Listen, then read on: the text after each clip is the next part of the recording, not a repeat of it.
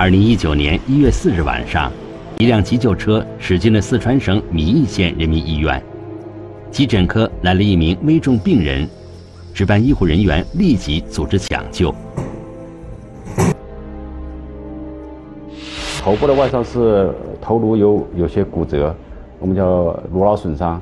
第二个最重要的是，他还有左侧的多根肋骨骨折，肋骨骨折导致了血气胸，压迫肺，哎，很严重。伤者叫陈开顺，是一位七十六岁的老人。被人送到医院时，他的身上满是鲜血，已经处于昏迷状态了。首先稳定他的血压，改善了呼吸通气。然后同时进行清创缝合、止血。护送老人就医的人当中有两名警察，他们是会理县公安局的民警。据初步了解，这位老人是被人打伤的，具体情况不明。与此同时，会理县公安局云店派出所的民警也在紧张的工作，他们调查的正是老人被打伤一案。你们在医院全程陪同。只要这个人抢救回来，呃，能说话，你们第一时间了解案情，第一时间问他这是怎么回事，是谁伤了你？陈开顺老人是在四川省会理县云店镇的一个建筑工地上被人发现的。当时老人的伤情非常严重，颅脑损伤，肋骨多处骨折。更让人意外的是，陈开顺的伤。是被人殴打造成的，而且事发后打人者已经不见了踪影。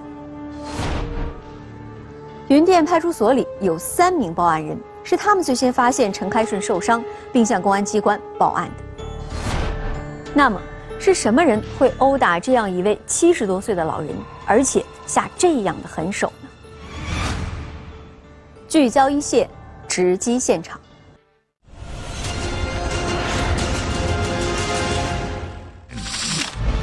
工地传出呼救声，七十六岁老人惨遭殴打。男子看到还在打，过后他那个下手太狠了。行凶者仓皇逃窜，被害人医治无效终酿命案。最后等来的消息是抢救无效，三个死亡了。工地守夜人一线正在播出。案发现场位于四川省凉山彝族自治州会理县云店镇，距离会理县公安局云店派出所不到三百米。工地停工已久，四周围上了铁丝网。二零一九年一月四日，三名在云店镇矿区工作的工人下班回家，走到工地附近的时候，他们突然听到了呼救声。在车子那个地方听到有人喊打死人了，打死人了。哦在，也就是在那儿就听到起，听到起来，声音在哪个方向？声音就在，反正就在在下面，判断不清噻。判断不清。建筑工地在公路下面的山坡上，因为有灌木丛和铁丝网的遮挡，工人们一时没有找到呼救声的来源。走到空旷处时，他们看到了惊人的一幕。没得听到是打的声，只听到棒棒打的声音，人没得声音了。人没得声音了。当时看到还在打过后，哦，他那个下手太狠了，哦，我们才出声，哦，才吼打死人了，你还在打。哦，你们当时就吼，就说，呃，意思就是不准他们再打了。啊由于山坡陡峭，工人们无法近前，只得向打人者吼叫着，制止他继续伤人。你们当时在这儿听到那个声音是很大的，哦，声音那个，后头不叫了，已经叫人都打了那个，没得声音了，没得声音，我们想到是是不是可以打出事了？案发当晚，三名目击者看到打人者逃跑，当即拨打了派出所的电话报警。正在值班的云店派出所所长刘建平接到电话后，第一时间赶到了现场。工地上。呃，这种发生这种案件呢，呃，我的第一反应，我还以为是不是呃有人来偷东西，被发现之后，呃临时起意的这种这种状况。工地上有一排工棚，一位老人倒在血泊中，刘建平赶紧上前查看。你到底是什么原因被打？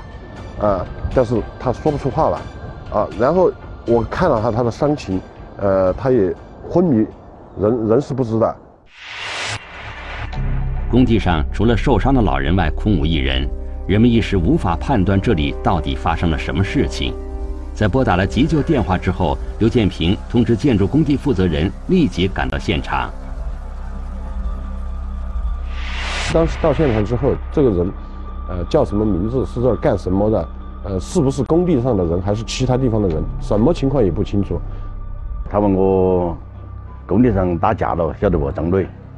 我说工地上没有人，不会吧？我说我得看一下。工地负责人任建华来到了现场。据任建华说，这名受伤的老人是工地的守夜人，叫陈开顺。工地停工以后，这里就只留了他一人在驻守。至于陈开顺为什么被人殴打，被什么人殴打，任建华也不清楚。他当时仰起睡在那个地下面地水地的那个水泥地上的，有很多血，我就摸了鼻子，最后他就哼出来了，就在叫唤。老人受伤十分严重。他时而疼痛的叫出声来，却无法回答民警的问题。不一会儿，急救车赶到了现场，把老人送往位于云店镇的汇川医院进行抢救。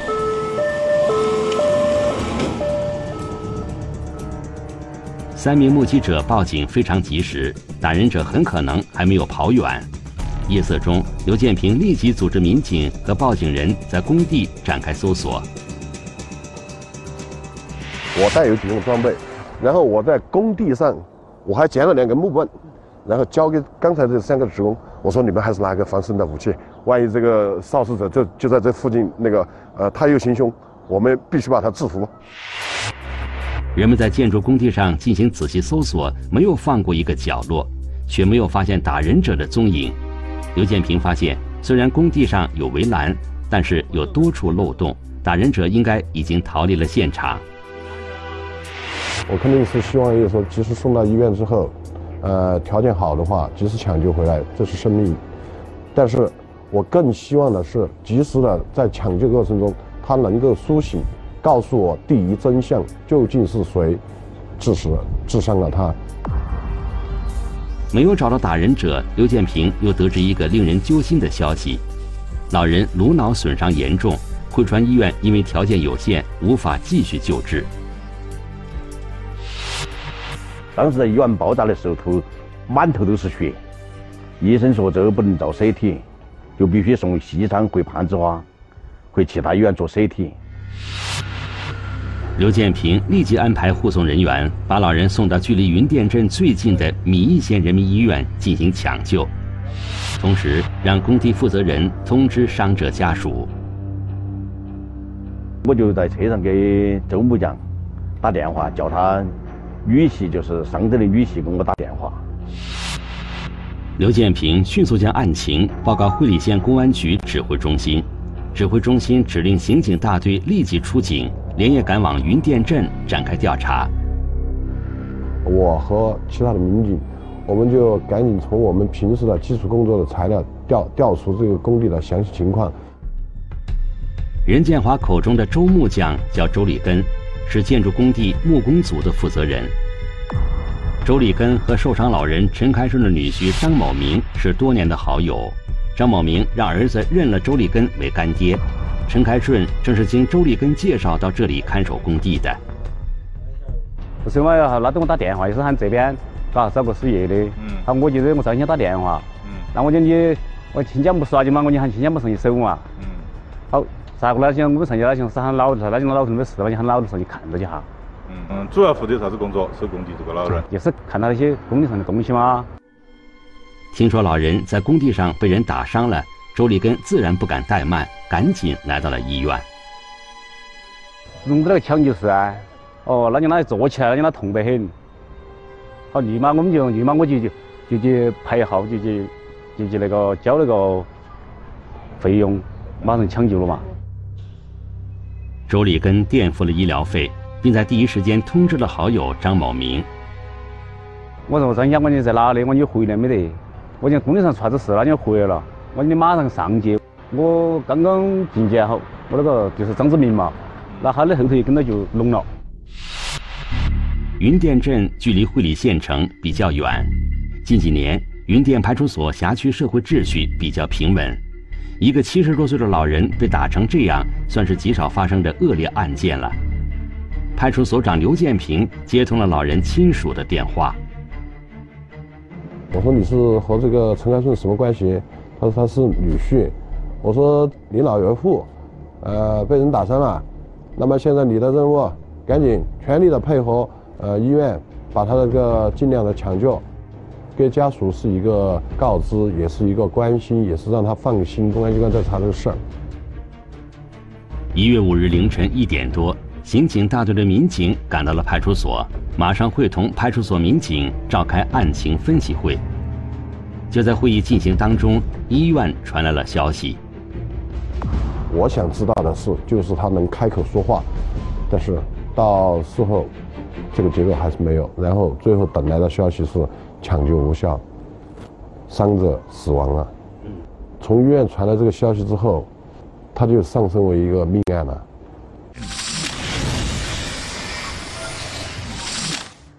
被害人陈开顺被人打伤后，最终医治无效离世了。这起正在调查的案件成为了一起恶性的刑事案件。那犯罪嫌疑人为什么毒打老人呢？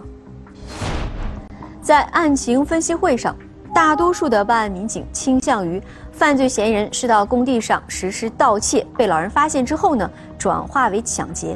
那事实真的是这样吗？侦查工作需要证据来支撑，对案发现场的勘查工作也随即展开。伤害致死，嫌疑人意图杀人灭口，还是报复寻仇？亲属提出私了，让被害人入土为安，还是另有隐情？工地守夜人一线正在播出。经过初步调查，被害人陈开顺本是四川省凉山彝族自治州会东县人。近些年来，老人来到攀枝花市米易县，跟着女儿一家生活。案发前两个月。才来到云店镇这处工地值班守夜。这是一个守工地的老人，七十多岁了，呃，难道是有人图财抢劫吗？还是进工地盗窃这个工地里面的物资，被他发现以后倒转抢，发生了这一个命案吗？这处建筑工地四周有围栏，进入工地的道路有大门和围墙，是一个相对封闭的场所。中心现场是在工棚门前的水泥地上，被人发现时，陈开顺摔倒在地上，周围满是鲜血。最开始看到的是有1.5米乘1.2米范围的这血迹，这范围血迹的话，有擦拭状的，有滴漏状的，有飞溅状的。通过血迹的情况，这里就是案发的第一现场。从血迹分析，这里似乎发生过短暂的搏斗。在这里，侦查员提取到了一份重要物证——带血的血印，那那个血泊的边缘，那应该就是当时这个老人受伤以后，呃，嫌疑人离开现场留下的那个血脚印。侦查员在工地的一个角落里发现了一把镰刀，镰刀的手柄上沾有血迹。在案发现场，有人使用过镰刀，而且已进行了搏斗。发现了两片木质碎屑，然后呢，木质碎屑上还是有血迹。通过这点说明什么呢？说明是当时有人用木质工具进行过搏斗。建筑工地上有一些复合木板的边角料，大多形状不规则，有棱角。犯罪嫌疑人很可能就地取材，用这些东西行凶伤人。工地上散乱着存放着一些建筑材料，几间闲置的工棚里存放着一些施工工具、生活用品等杂物。侦查员注意到，其中一个储物间有些异样。储物间，它门锁是打开的。门锁是一把小小型的挂锁，然后这把挂锁就出现在了工棚旁一个电线杆的底部，这是第一个疑点。第二个疑点呢，就是储物间内存放有大量的绿色的塑料网，有一张塑料网呢就出现在了案发现场，塑料网上还带有血迹。老人居住的房间里只有一些生活用品，没有什么值钱的财物。房间内没有翻动过的痕迹。有一个情节呢，我记得非常清晰，因为我之前我们搞基础工作的时候，我到过这个工地，我知道这工地上有几只狗，当时我就问了这几个报案人，我说你们当时发现的时候，有没有看见有狗，有没有狗叫等等这种情况？他们说都没有听见那个。为了照看工地物资，老人喂养着几只狗防盗。报案人和附近的村民都反映，案发当时没有听到工地上有异常的狗叫声。如果狗没叫呢，这个案子是否是应该是熟人，呃，认识的人，呃，这样做的案？有可能是进入这个工地盗窃物资以后被老人发现，然后杀老人灭口。据工地负责人反映，工地上没有大量物资被盗，难道犯罪嫌疑人另有目的？是不是这个老人跟其他人有仇？嗯，这个选准了这个机会来对他进行报复。经过调查，被害人陈开顺在云店镇没有什么熟人亲友，平日里和旁人没有接触，应该不会和什么人发生矛盾。现场勘查没有发现更多有价值的线索。办案民警一时无法确定侦破方向。毕竟它是一个建筑工地，呃，相关的周围的配套设施，呃，比如说现在的监控啊、探头啊，没有。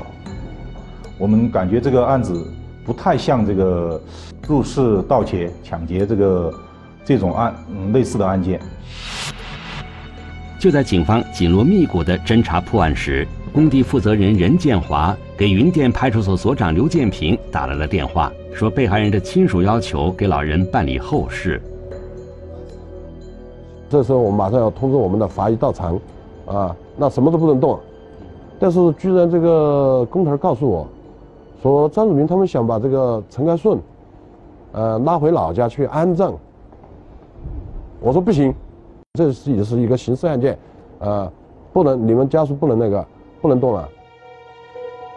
陈开顺有两女一男三个孩子，赶到医院处理后事的是二女婿张某明，老人的其他子女还没有来到医院。难道张某明表达的是全家人的意见？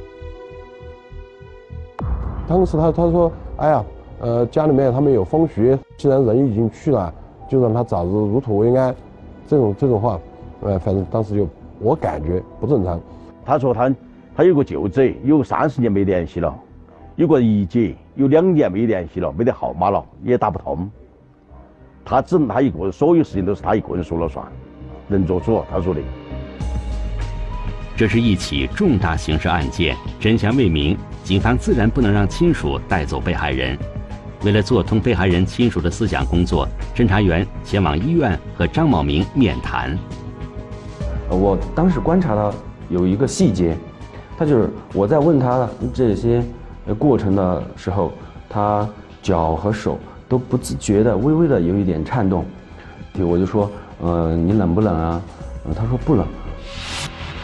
侦查员注意到张某明的右手有残疾，而且虎口处有一个小小的伤口。然后我问他那个小创口是怎么形成的，而且是一个新鲜的痕迹，新鲜的创口。我问他这个创口怎么形成，他说。呃，是不小心擦伤的。在医院抢救被害人陈开顺的过程中，张某明一直在一旁陪护，他的表现也有些异常。医生在陈缝手的伤时候，他手发抖，哎，你看到了？看到了，医生还问他，问他在头上，医生还问他头上，我就问他是不是晕血，当时有血，他说不晕血。张某明似乎不善言谈，他不经意的颤抖，难道是因为看到岳父被人打伤，心情激动所致？在见到民警之前，张某明曾经和工地负责人任建华等人商量，他提出了尽快给岳父办理后事的想法。周木匠是他的那个是他的呃班组的领导，也就是该钱也该周木匠出。伤得死了过后，这这次要好多钱嘛？他说钱不说，他说现在亲家也恼火，他说作为看他看他心意给多少就多少了。那你看咋个处理？哦，那的意思就是说，那那种嘛，哎呀，那种私了，他说了算，是这么的。好，人中就说要是那种不可能，你去啊，别个有有有有儿子有有姑娘的嘎，不可能嘎，你姑娘说了算是那种。张茂明提出。岳父死在工地上这件事私了就行，不用再报公安机关了。这个我们就觉得很奇怪。一般来说，死者吧死在这个工地上，要么要找这个工地的负责人要一些丧葬费啦、赔偿啊之类的问题。但是这个第一个他没有找，第二个这个死者死亡的原因，他应该找公安机关呃了解问清楚这个死者为什么死的。结果他也没有呃。这个有这个意图，他就说尽量不要让外人知道是在工地上出现的发生的这个事。他说一定要说是死病生病死亡的。按照张某明的说法，岳父的后事由他全权处理。他还特别交代周立根和任建华，千万不要把这个消息告诉自己的妻子。他说不能让他妻子知道，他妻妻子头上有个肿瘤，已经到晚期了，害怕他出，如果他妻子知道过后，发生意外情况。当时他想的就是，呃，很快的把这个尸体处理掉，带回去自己处理掉，并且是不告诉家里的任何人，也不通知公安机关。这一点我们觉得太反常了。作为被害人的亲属。张某明的要求着实蹊跷。岳父被人殴打致死，张某明不问缘由，反而急于私了，想要安葬老人。难道这个当女婿的有什么不可告人的想法吗？张某明是为了钱吗？可是他没有狮子大开口的向工地负责人提出抚恤补偿。张某明如果不是为了钱，那他为什么这么做呢？警方接下来的调查证明，这个张某明确实有问题。警方取证揭穿谎言，孝顺女婿露出马脚，翁婿谈心话不投机，一时冲动终酿惨剧。工地守夜人一线正在播出。综合张某明的反常表现，警方认为他一定有难言之隐，而且应该与案件有关。于是，侦查员将张某明带到了云店派出所。从医院里面是询问，到派出所之后在那个是讯问，因为他的嫌疑嫌疑程度在逐渐上升嘛。侦查员要求张某明详细说明案发当天他去了哪里，都做了些什么。张某明显得更加紧张。可能有哦三四个小时，他一直在。呃，编造他的，嗯，就是当天的那个行行动轨迹。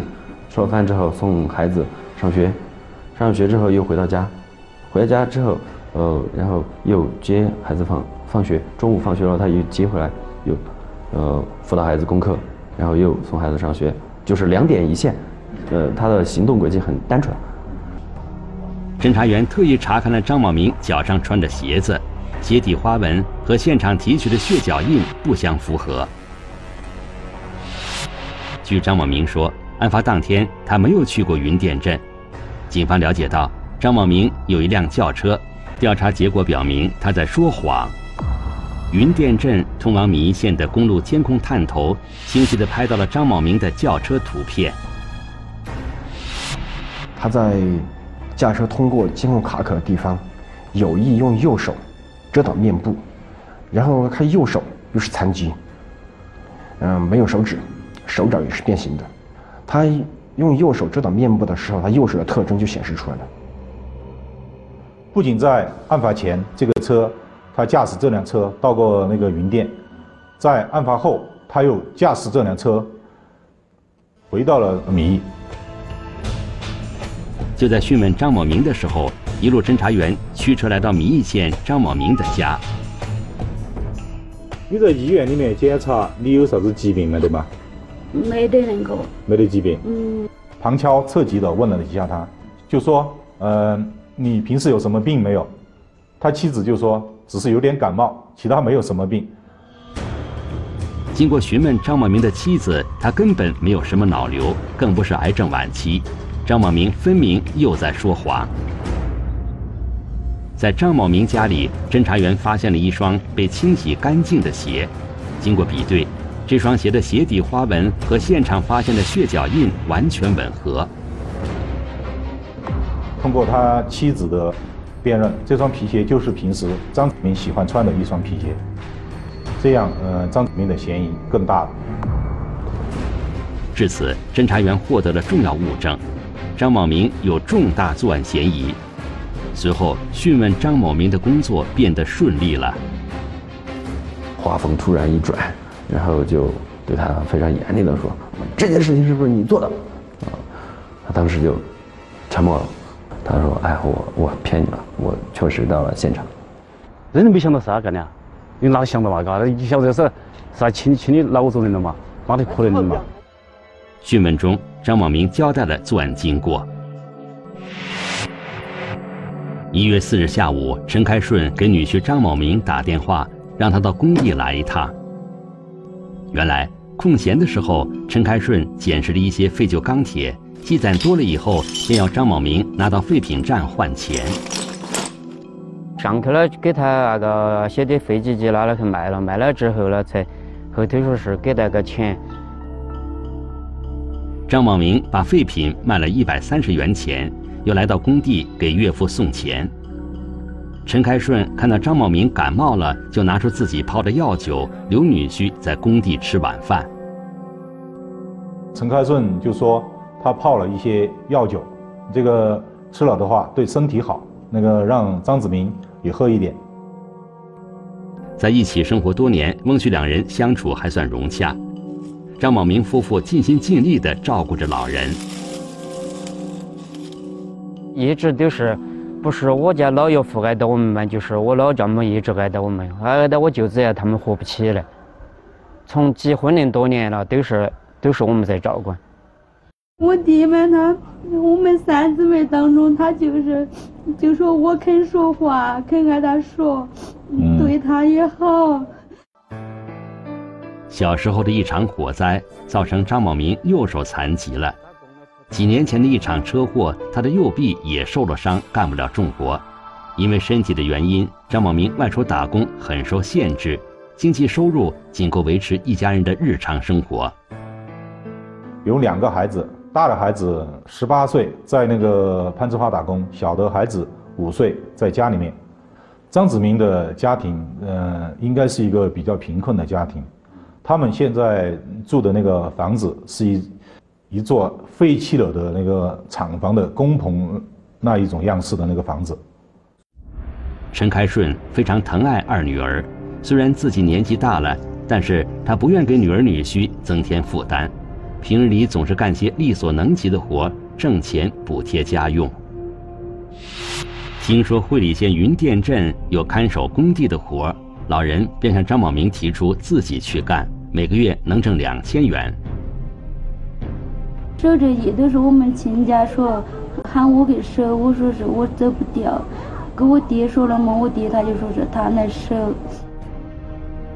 张茂明夫妇放心不下老人一个人在工地生活，时常前去看望。其实我们还是有这个心孝敬他们啊。每回吃杀个鸡，不管吃的好的，上去看他拿菜上看，都是给他买起去的。他跟那个他的岳父之间关系怎么样？你知道吧？平时看起来可以，来给他买米和送肉来，他都会拿拿起来当水。一月四日晚上，陈开顺和张某明喝着药酒，唠起了家常话。我说喝了的小辈们就不喝了，他也要鼓捣给我这只手，这只手应该拿的嘛，我这只手又去当不得他们，他又去当了，又要去喊喝，记得你还喝了两三杯酒。二女儿家里还没有一栋像样的住房，一直是陈开顺的一块心病，他也多次和女儿说起过这件事。老人们，他是了嘛。那个都希望那个过两天娃儿干，鸟嘛还有小个窝了嘛，何况这个那么大家子人，我就跟我弟说，我说你冒心焦，我说你冒心焦，心焦整啥子？他就说我没得房子。几杯酒喝下去，陈开顺又说起了房子的事情。原来大女儿和大女婿的家里刚刚盖了新房，这对陈开顺来讲本来是一件喜事，可是他想到二女儿家的生活条件，不禁又犯了愁。我就跟他说不怕得吧，这回嘛稍稍比原来嘛好得多了，说吃嘛好皮的有吃的，也不会给我家媳妇往那冷着饿着。我们说到说到嘛，桌子上他就有点发火了，干。据张某明说，陈开顺对他的回答显然不满意，开始数落他。张某明比妻子大了十几岁，而且右手残疾。陈开顺最初坚决反对他们的婚事，是张某明带着妻子悄悄离开家乡结的婚，直到生下孩子才回去。是我要媳妇给我的时间，他就说的是，嗯，他找到我们，他要给我脚手呀打断掉。陈开顺旧事重提，张茂明心怀不满，再加上岳父一直夸赞大女婿有本事，张茂明感到既委屈又很愤怒。我就说他有个有，修房子买整这些，咋为啥子？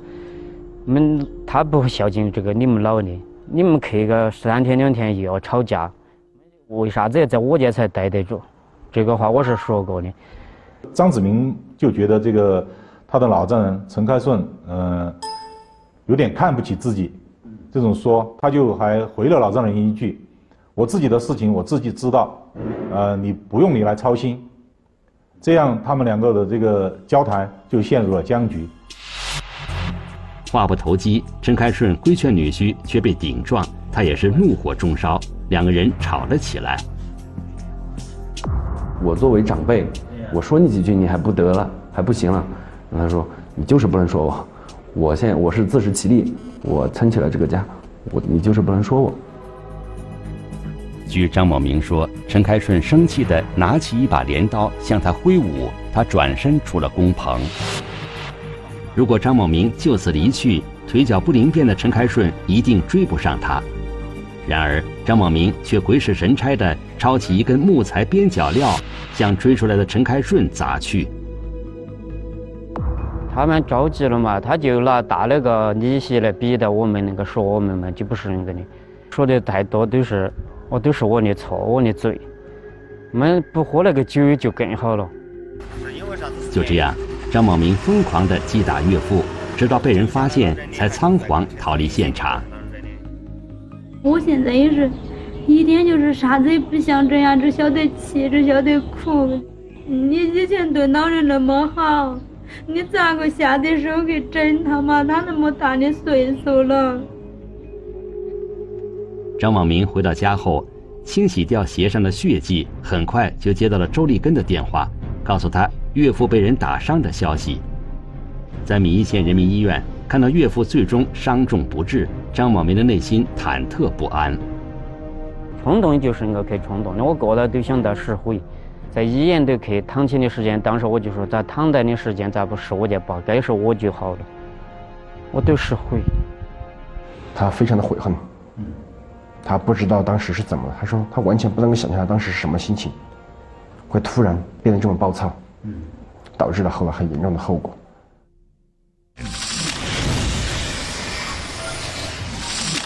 陈开顺去世之后，张某明心存侥幸，妄图尽快将岳父下葬来逃脱罪责，在医院上演了一出私了的把戏。然而，谎言很快就被警方戳穿了。案件真相大白之后，张某明必将一一承受法律制裁、亲人反目、家庭残缺的后果。如果您想了解更多的法治资讯，可以在微博或是微信中搜索“一线”，关注我们的官方账号。